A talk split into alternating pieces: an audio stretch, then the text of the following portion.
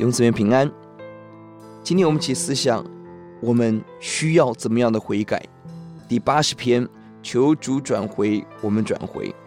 本篇诗篇可能是在北国亡国的时候所写作的，因为第二节提到了北国主要的支派，也可能是南国亡国的时候回顾过去北国的经历，求主怜悯跟拯救。本篇诗篇的结构四次重复了回转，回转。主啊，求你使我们回转，求你回转。而前后最前面一到三节，最后面十五到十九节都是呼求神的拯救，中间四到七节、八到十四节是陈述苦情，而四次重复的回转成为强而有力的呼喊。我们比较前后的呼求，一到二节用动物血、羊群比喻以色列人，强调神与圣殿的同在，而以法莲、玛拿西、便雅悯支派是北国的代表。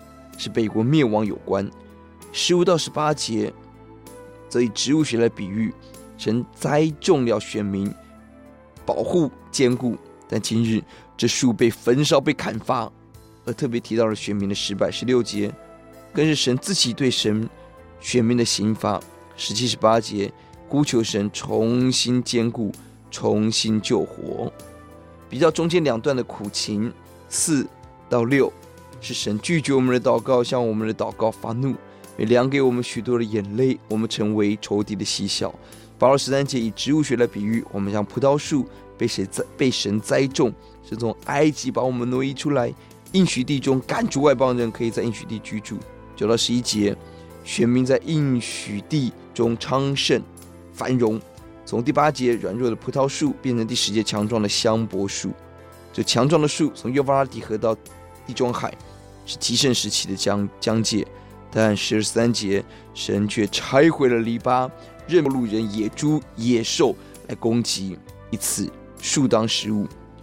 苦情的表象，诗人更深处的看到，攻击的源头是神刑罚，向神呼求赦罪。姊妹，我们要知道，所有的罪最终都是得罪了神，回到赦罪源头，神自己。而我们比较四段的回转，回转。